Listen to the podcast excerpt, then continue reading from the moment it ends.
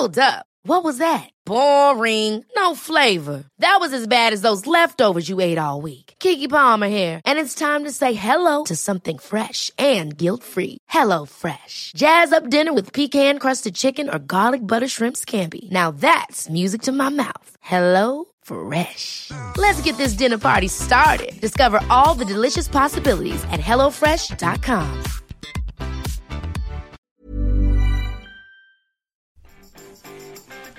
Vous avez déjà reçu un mail d'arnaqueur nigérian Bonjour, bonjour, bonjour, bonjour, c'est Bertrand, votre coach web. Bienvenue dans ce nouvel épisode du podcast, épisode 367. Et oui, bon, on a tous déjà reçu un mail des arnaqueurs nigériens, mais on se demande tous comment ça marche, hein, comment ces arnaqueurs arrivent à fonctionner.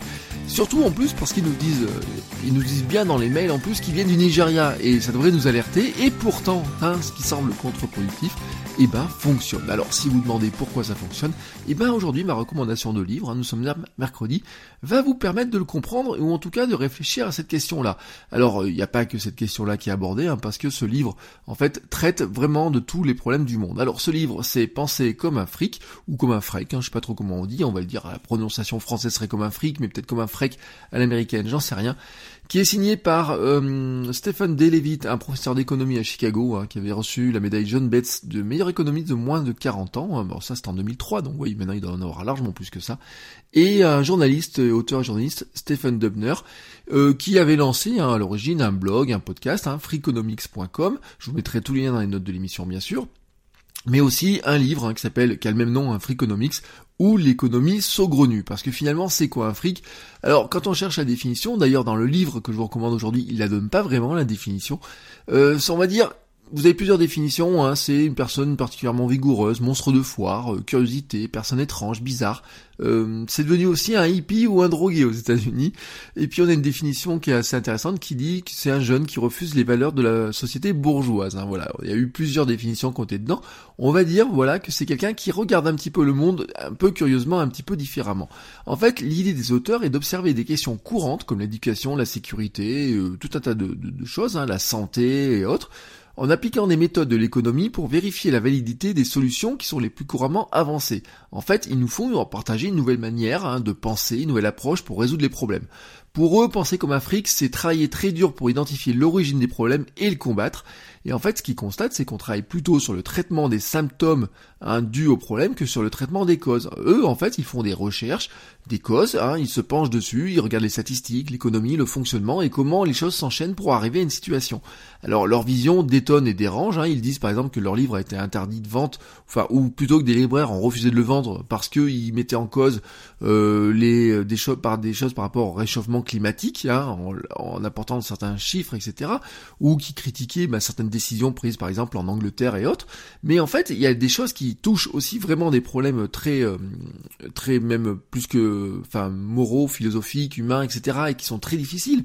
Par exemple, ils avaient analysé que la diminution de la criminalité, aux États-Unis à une époque n'était pas due à plus de policiers, plus de prisons, la crainte de la peine de mort, le contrôle des armes à feu ou, tout ça. Hein. En fait, c'était dû à la légalisation de l'avortement 20 ans plus tôt, et donc, en fait, à moins de naissances d'enfants non désirés qui naissaient dans des conditions difficiles et où ils étaient plutôt délaissés, plutôt laissés à la, enfin presque à l'abandon dans certains cas, et qui menaient plus probablement à la criminalité. Donc, en fait, en démontant, en montrant ces causalités-là, ils montraient que finalement, eh ben, il valait mieux quelque part légaliser l'avortement et permettre à des gens de ne pas avoir des enfants non désirés, plutôt que d'essayer ensuite, 20 ans plus tard, d'éviter de euh, qu'ils soient, qu'ils deviennent des criminels parce qu'ils ont été laissés à l'abandon pendant 20 ans. Alors oui, bien sûr, ça a dérangé, ils ont eu beaucoup de critiques comme il l'explique, mais en fait, ça démontre bien leur manière de réfléchir, et leur manière de réfléchir, elle est, elle s'applique à plein de choses. Ils donnent des exemples qui sont très amusants. Par exemple, il commence ce livre, c'est pourquoi un joueur de foot hein, devrait tirer un penalty au milieu des buts et non pas sur la droite ou sur la gauche, euh, en disant que normalement, bah, on a l'impression que pour marquer un penalty, il faut tirer euh, en haut à droite dans la lucarne très fort pour être sûr d'y arriver, mais qu'en fait, eh ben statistiquement et même sur le plan de la facilité, etc., il vaudrait mieux tirer en plein milieu du but, hein, qu'on aurait plus de chances de réussir, hein, que de tenter un, un, tir un peu qui devrait être parfait pour euh, là où il faudrait le mettre. Mais que ben humainement on peut pas le faire. Voilà, humainement vous pourriez pas le faire parce que si vous étiez en finale de la Coupe du Monde et que vous faisiez, et ben et si ça ratait, et ben vous auriez honte. Voilà, c'est leur réflexion. Mais en fait, il y a d'autres réflexions qui sont intéressantes. C'est par exemple comment un frêle japonais est devenu le plus gros mangeur de hot dogs du monde en modifiant totalement la manière de les manger. Et en fait, qu'est-ce qu'il a fait? Eh ben, il a analysé finement et différemment le problème. En fait, il a décomposé le hot dog, il a décomposé chaque manière de manger le hot dog, comment on pouvait manger le hot dog. Et en fait, au lieu de battre le record, hein, voilà, euh, d'un bout de hot dog, en fait, il a totalement explosé, tout simplement, même parce qu'il ne s'est pas fixé de limite. Il s'est rendu compte qu'en analysant précisément comment était fait un hot dog et comment étaient faites les règles du concours pour manger le hot dog, il pouvait tout simplement exploser tous les records et même, il s'est même pas arrêté en ayant mangé juste un de plus. Il est allé tant qu'il pouvait en manger.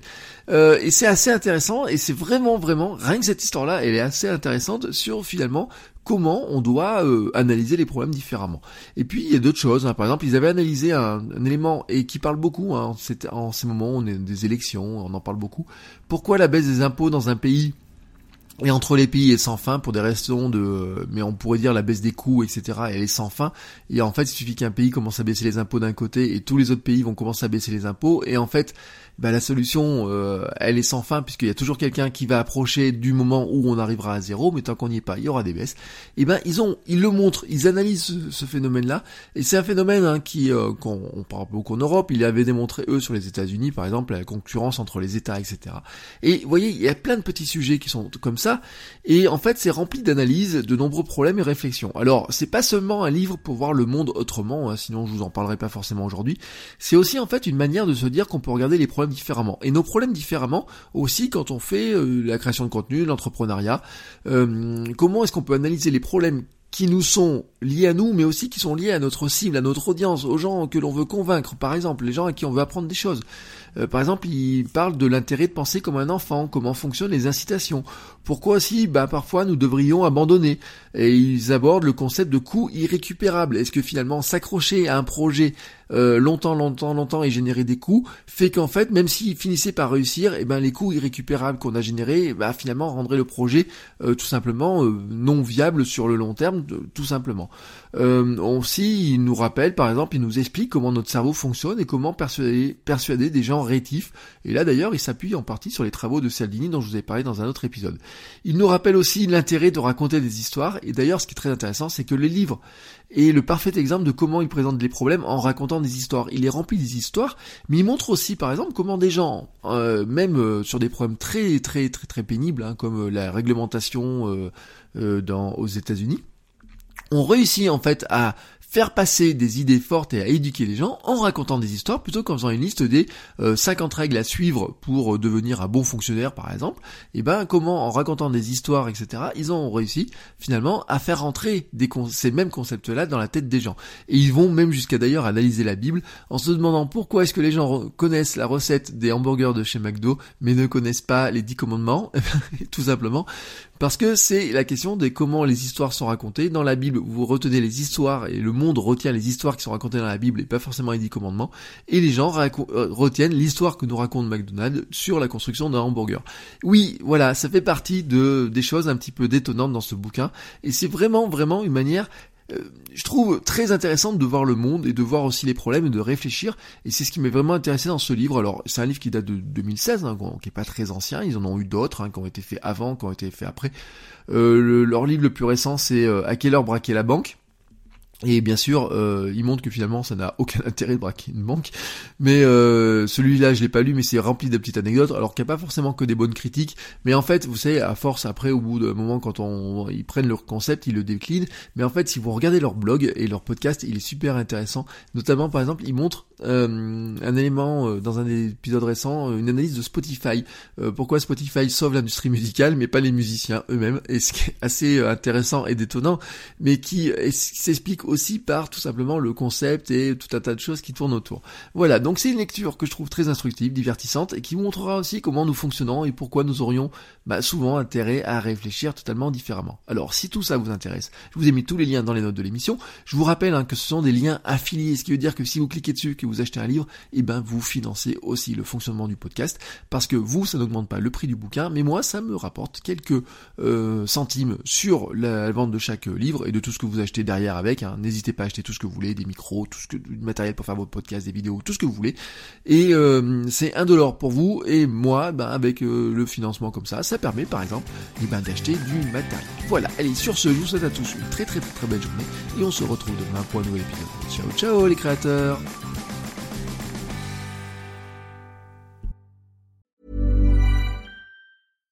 catch yourself eating the same flavorless dinner three days in a row? Dreaming of something better? Well, HelloFresh is your guilt-free dream come true, baby. It's me, Kiki Palmer.